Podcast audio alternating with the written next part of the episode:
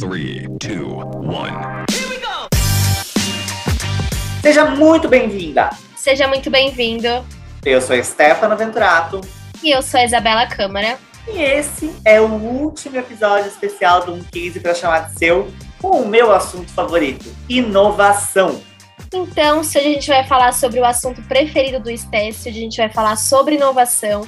É importante também a gente relembrar que a gente tem outros dois episódios especiais focado em pessoas e também focado no nosso pilar de clientes e receita. Depois que acabar, dá uma olhadinha lá nos outros dois episódios que a gente lançou, que também tem muitos insights interessantes, né, Esté?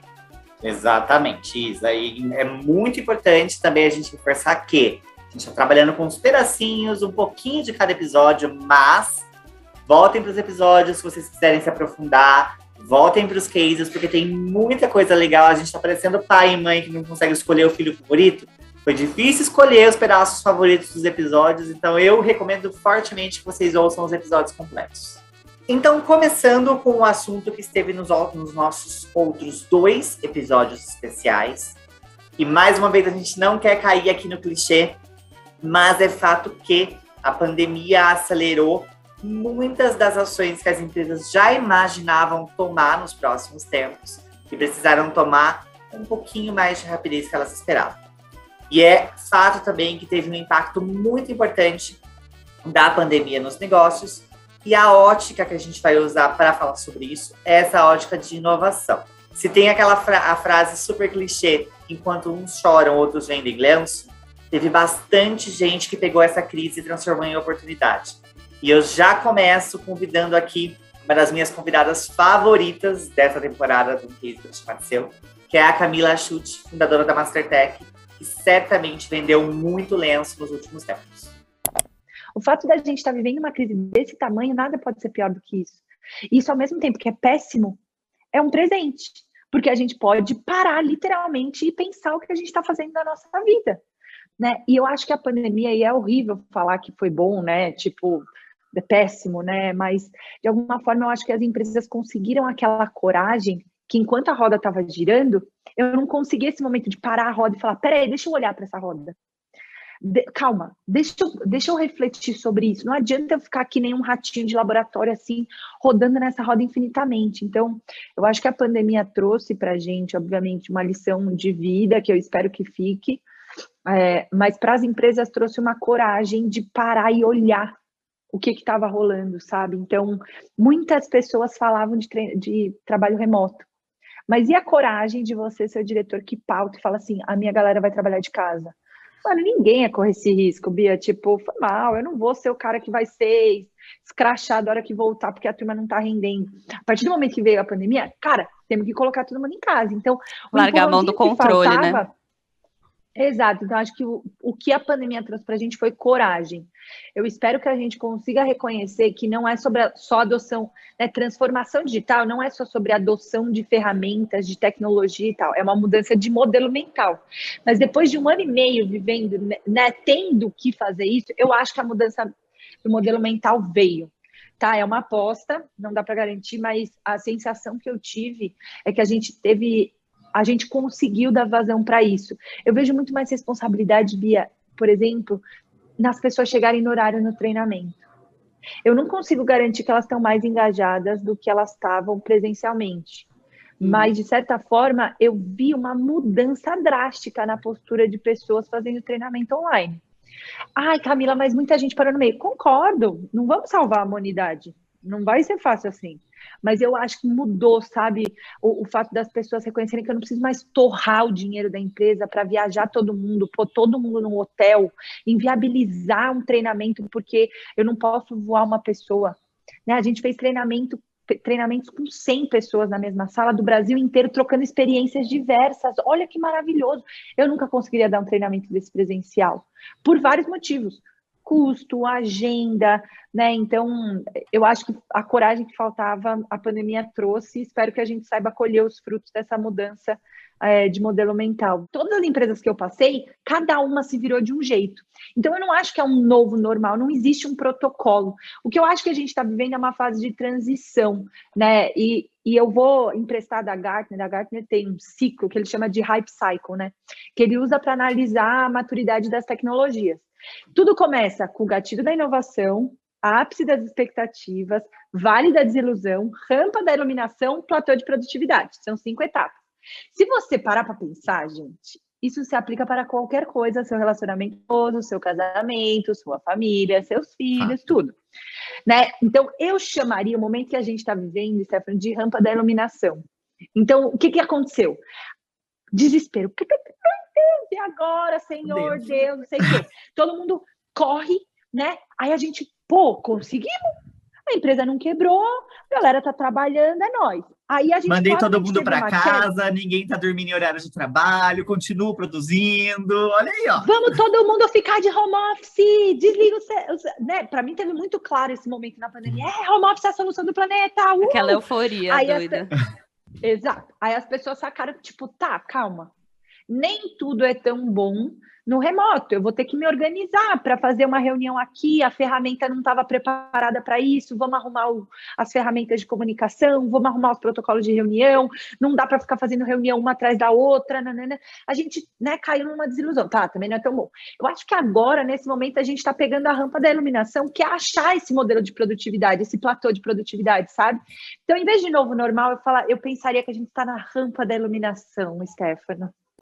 Então, seguindo aqui com os nossos clichês, é, reforçando, a gente já falou por aqui que a gente não é nem doido, né, de falar que a pandemia foi boa, mas como o Sté falou, é fato que ela acelerou aí modelos de negócio, acelerou a transformação digital nas empresas, e também se teve uma coisa que ficou clara durante todo esse período de caos, é que as empresas que estavam preparadas, que fizeram ali bem a sua liçãozinha de casa, elas sofreram menos, e foi o que aconteceu com a Rocket Chat, então eu queria chamar o Gabriel Engel, que ele é fundador da Rocket Chat, para falar um pouquinho sobre essa jornada da startup, né, de ser global, dessa estratégia que vai ser muito é, essencial pensando em futuro. E eu também gostaria de convidar o Marcelo Rodrigues, que foi o especialista desse episódio e que é também nosso diretor de inovação e novos negócios aqui na Ancham Brasil. Então, bora ouvir os insights dele sobre esse assunto, porque tem muita coisa legal. As empresas, às vezes, quando inflam, né, ficam num tamanho, perdem velocidade, se tornam talvez uns elefantes brancos e, e dá o, o, a oportunidade para uma empresa pequena ser ágil, achar a oportunidade, executar, crescer e competir com mesmo com um budget, conseguir fazer coisas que os grandes não conseguem. E aí que eu decidi que eu ia começar a, a, a, a ir para o mundo de empreender de novo e sair da Vodafone. E o que eu tinha passado muito tempo fazendo antes da Vodafone era consultoria para projeto, fazendo coisa para terceiros. E né, desenvolvendo projetos da minha empresa, mas desenvolvendo para alguém, para alguma coisa entregar. E, e, e, e, serviço não é uma coisa que escala, né? É muito mais difícil escalar serviço do que produto. Então, uma das, da minha decisão foi assim, tá, eu vou abrir uma empresa de desenvolvimento de software de novo, mas eu vou criar um produto que eu possa talvez até vender alguma coisa customizada um produto, uma licença de um produto. E aí que surgiu um produto que era de gestão de empresas, chamava, eh, se chama ainda, que existe, se chama Connect. Uh, e é um produto que conseguia gerir desde uma imobiliária, né? O primeiro cliente foi a imobiliária do meu irmão, a Foxter, aqui de Porto Alegre, e daí depois empresas de, de recrutamento de seleção, de escritório de advocacia, empresa de venda de, de, de, de, de carro, tudo com o mesmo produto, só configurado diferente. Então, para quem olhava de fora, acho que essa época que, né, que Marcelo eh, conheceu, é, é, é, a gente estava vendendo um pouco de serviço, mas usando a nossa plataforma, sempre a mesma plataforma, para entregar aquele, uh, aquela plataforma de gestão. Ela era totalmente configurável para tu customizar ela para o que tu quisesse controlar. A gente viu nascer essa cena de startup no Brasil um pouco de perto, mas o modelo tradicional do empreendedorismo brasileiro está muito mais do tipo vou fazer a melhor empresa da minha cidade, se tudo der certo do estado, talvez eu consiga ser um grande player nacional. E olha, é, é meio que essa conversa, assim, é muito difícil alguém pensar assim, olha, eu vou ter um nicho tão legal e tão bem feito que talvez eu pegue todos os países do mundo num negocinho bem, bem, bem, bem pequeno, né? Que é algo que, sei lá, num país tipo Estônia, tu não tem nem a opção de tu ter uma, um empreendedorismo de larga escala nacional, a não ser que seja aquela coisa mais ser o campeão do país de padarias, né? Você tem várias. Mas, assim, o modelo de negócios, ele está vinculado a essa questão e também acho que a, a, o fato do Brasil ser continental e ter muitas grandes empresas já ainda tem um empreendedorismo mais uh, vou atender a todo o meu estado, todo o meu país. O que me chama a atenção muito no caso uh, da Rocket Chat foi que eles fizeram um caminho diferente, né? Não foi aquela coisa vou fazer o melhor sistema de comunicação para dominar o mercado de Porto Alegre, o mercado do Rio Grande do Sul, depois o Sul, depois eu boto uma filial em São Paulo e aí eu vou para o resto do país, que é Inclusive eu, em alguns empreendimentos que eu fiz, eu fui muito mais nessa linha, né? A gente tinha sede em Porto Alegre, depois montava a sede em São Paulo. Achava mega ousado quando montava primeiro em São Paulo do que em Porto Alegre, morando em Porto Alegre. E acho que aqui tem um modelo de negócio que o Gabriel conseguiu construir, que ainda não é tão comum, né? que ainda não é tão comum, uh, nem para as startups, que ainda não estão tão atentas, talvez, a esse modelo, embora esteja crescendo em alguma medida, quanto ele é muito diferente do que as grandes empresas estão acostumadas. E aí fica muito mais fácil se usar de instrumentos para que elas se conectem com empresas como a empresa do Gabriel, para poder absorver e tentar entender como que elas trazem isso para essa cultura mais rígida. E para sobreviver, então, a toda essa transformação, a todos esses modelos de negócio e modelos de trabalho também, a gente já falou um pouquinho aqui sobre futuro de trabalho no nosso especial sobre pessoas. Então, se você não ouviu, escuta esse daqui até o final e depois pula ali para o outro episódio especial, que também tem muita coisa legal. Mas enfim, para sobreviver a essa chamada rampa da iluminação que a Camila comentou com a gente no comecinho desse episódio, a gente precisa desenvolver algumas habilidades. Então eu queria chamar a Camila aqui de novo para falar exatamente sobre isso e para entender quais são essas habilidades que precisam ser desenvolvidas aí para o futuro e também para os novos modelos de trabalho. Eu acho que todo mundo que quiser passar por essa transformação digital vai ter que repensar o que é esse tal de controle, né? Foi-se o tempo em que a gente tinha uma gestão de comando e controle. Né? Hoje o trabalho já não é mais isso, porque comando e controle eu automatizo, né? É melhor que eu peça para uma máquina comandar e controlar, porque humanos são falhos. Se existe um protocolo de comando e controle, põe inteligência artificial para fazer isso, automatiza essa parada, põe numa plataforma. Então, acho que a primeira sacada que a gente tem que pôr na nossa mochilinha é a gente vai ter que abrir mão desse comando e controle, porque essa é a parte automatizável do nosso trabalho. Para que então sobre alguma coisa para mim, né, entre aspas, eu vou ter que fomentar outras habilidades. Na minha opinião, duas são primordiais que a gente fala muito, e aí não é Camila falando, é Banco Mundial, é o World Economic Forum, que é colaboração e criatividade, né? A gente escuta essas buzzwords por aí, é, como se elas fossem né, presentes que vêm com um laço dourado, né? Como se elas, ah, ou você nasceu com, com essa capacidade ou não. É, não, né, elas, no, do ponto de vista de desenvolvimento, elas são trabalháveis, tanto colaboração quanto criatividade, né? Two cents de cada uma. Colaboração é você aprender a se interessar pela diversidade do outro, né? É você aprender a escutar e construir em cima da ideia do outro. É você saber se expressar. Então, tem um monte de componente ali que é treinável, extremamente treinável. Tem gente que é um gênio, que é brilhante trabalhando sozinho. Na hora que você vai colaborar, lascou, né? Não consegue. É, e criatividade também. Tem um modelo mental para você tentar né, olhar para âmbitos diferentes, tem técnica para isso, né? Quando a gente fala, por exemplo, das técnicas de reenquadramento, né, de framing, que a gente emprestou do mundo da comunicação para inovação, cara, analisa pelo viés positivo. Quando isso não aconteceu, o que, que rolou? Como é que você pode tratar isso como um problema de cada uma das áreas e ver quais soluções elas tratam? Tem técnica para você ser criativo, né? Então, eu acho que eu colocaria na mochila, Isa, essas três coisas, né? Colaboração e criatividade, mas principalmente essa necessidade de se desprender desse comando e controle, né? Da gente não querer criar esse padrão. Porque se a gente quiser criar padrão para padrão tudo, é, a gente não vai aproveitar a máxima essência humana, sabe? Que é ser criativo, que é olhar em volta, que é colaborar, né? A gente hoje, acho que a gente está sacando isso, mas se alguém quiser começar essa jornada, eu colocaria essa tríade na mochilinha. Bom, a gente já teve alguns insights aí sobre ser global, estar preparado para o novo contexto, ter novas habilidades, novos skills essenciais para os próximos tempos, mas é essencial a gente passar também por um ponto pelo qual todo mundo precisa passar. No mundo atual, no contexto atual, quem opta por ficar de fora de duas palavrinhas aí muito importantes, que é o ESG e a diversidade, está perdendo dinheiro, está perdendo oportunidade, está perdendo criatividade dentro da sua estrutura.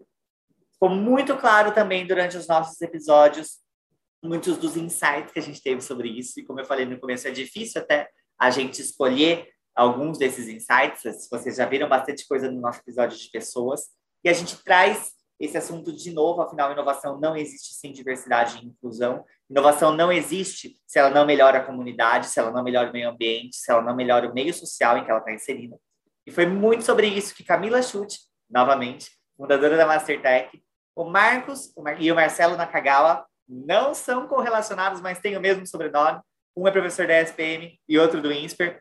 E também a Mariana Dias, que é CEO e fundadora da GUP, falaram nos seus episódios. Vamos dar uma olhada ter uma equipe de clones era burro em última instância, né? Ter um monte de gente que pensa igual para gerar inovação, amigo, tá fazendo isso errado, amiga, não é por aí. Né? Agora, você tirar vantagem dessa inteligência coletiva diversa. Eu não encaro diversidade, eu falando Mari como CEO, como um projeto. Infelizmente, eu vejo muitas empresas encarando isso como um projeto. Isso daqui é uma estratégia, porque a gente acredita que um time mais diverso, um ambiente mais inclusivo vai ajudar a gente a ser cada vez mais inovador. Tem alguns dados aqui, né, de pesquisa de mercado que cada vez mais estamos fazendo e que as, as novas gerações estão muito preocupados com essa temática. Por exemplo, uma pesquisa que fizemos com a MindMinders, né, com cerca de quase mil pessoas, 50% acredita que as empresas têm pautas ambientais estão realmente procurando mudar a relação com o seu ecossistema. Ou seja, ainda né, existe um movimento de pessoas que estão começando a acreditar, né? Porque isso era muito questão de governo, era muito questão das ONGs, e agora eles começam a acreditar que as empresas tenham esse processo. Na questão também é, do consumo, é, muitos dessas, é, desses consumidores estão se sentindo responsáveis pelo impacto ambiental nas suas decisões. Esse número chegou a 72% de pessoas que querem e estão buscando aí mudar os seus hábitos, seu comportamento e até numa outra, né, que perguntava lá, as ações de responsabilidade socioambiental das empresas influenciam minha escolha de marca?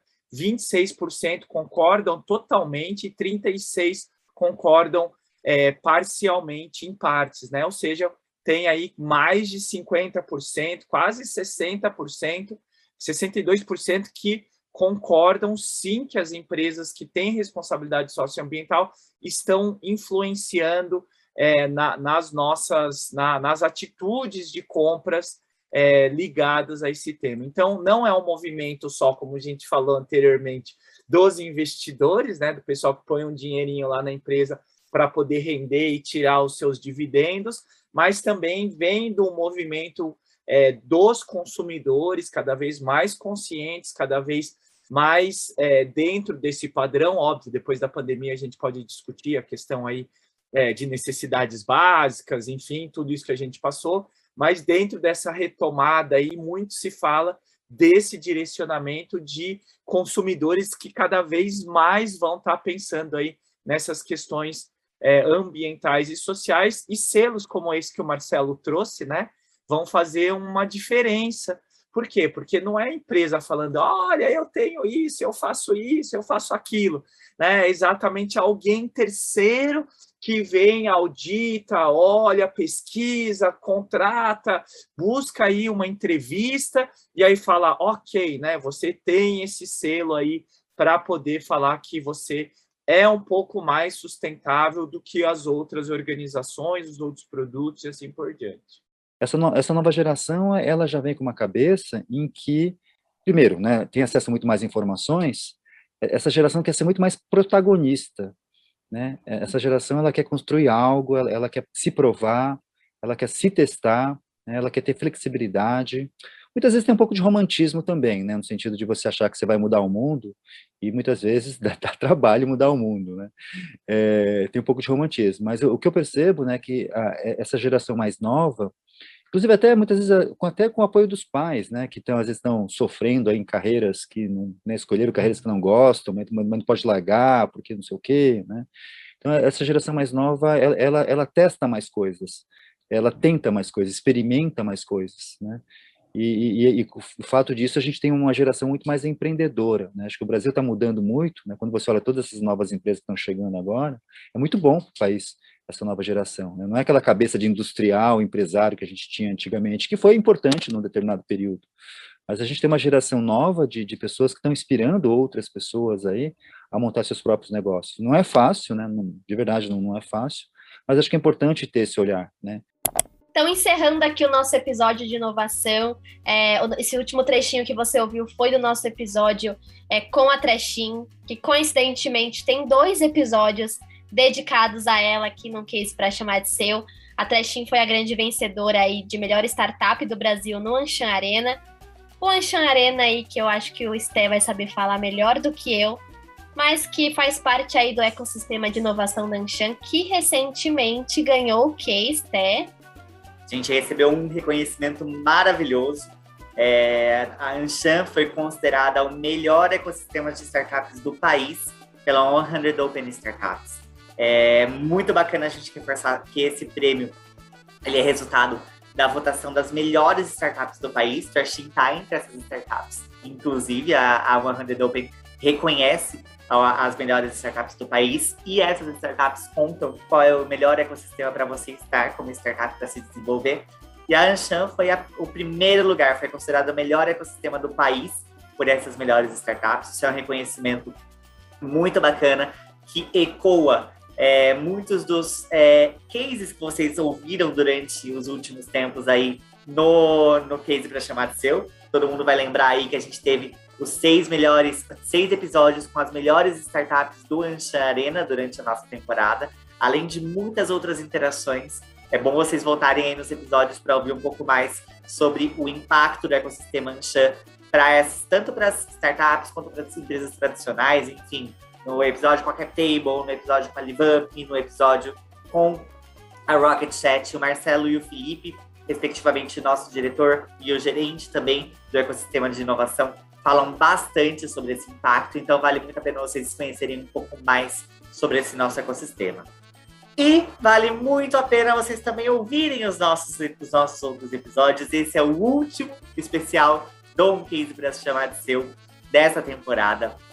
A gente já reforça aqui muito o agradecimento para todos vocês que nos acompanharam até aqui, para todos os participantes, especialistas, cases, enfim, passaram por essas edições gente ficou muito feliz. Foi uma, um, um projeto muito vencedor e um projeto que vai ter bastante mudança para o ano que vem. Afinal, mudança é uma constante na vida e essa mudança só, é nesse, só vai acontecer se a gente ouvir muitos dos feedbacks de vocês. Então, mandem para a gente em todos os, todas as plataformas que a Isa vai falar exatamente agora um pouco mais sobre o que vocês querem ouvir nos podcasts da Ansha em 2022.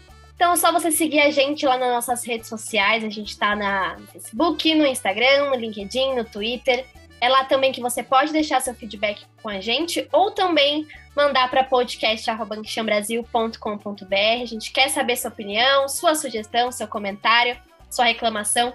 Fique livre aí para falar com a gente. E eu queria convidar você também para acessar nosso site www.anchan.com.br é lá também no nosso site que além dos nossos conteúdos, nos nossos e-books, você também consegue se tornar uma associada da Anshan e fazer parte aí desse ecossistema de inovação, desse ecossistema aí que promove conexões transformadoras há mais de 100 anos. Eu sou a Isabela Câmara. Eu sou Stefano Venturato. E a gente se encontra na próxima temporada. Tchau! Tchau! Esse episódio foi idealizado pela Anchão Brasil, com Guilherme Domingues, Xixa Kaiser e Rafael Clemente na edição e captação, Camila Zarzura, Herbert Barlow, Nicole Dias e Victoria Ferrari na produção. O carro do ovo tá passando aqui, melhor esperar. O carro do ovo está passando pela sua rua. A partir de quinta-feira eu tô no Uruguai e não vou levar notebook.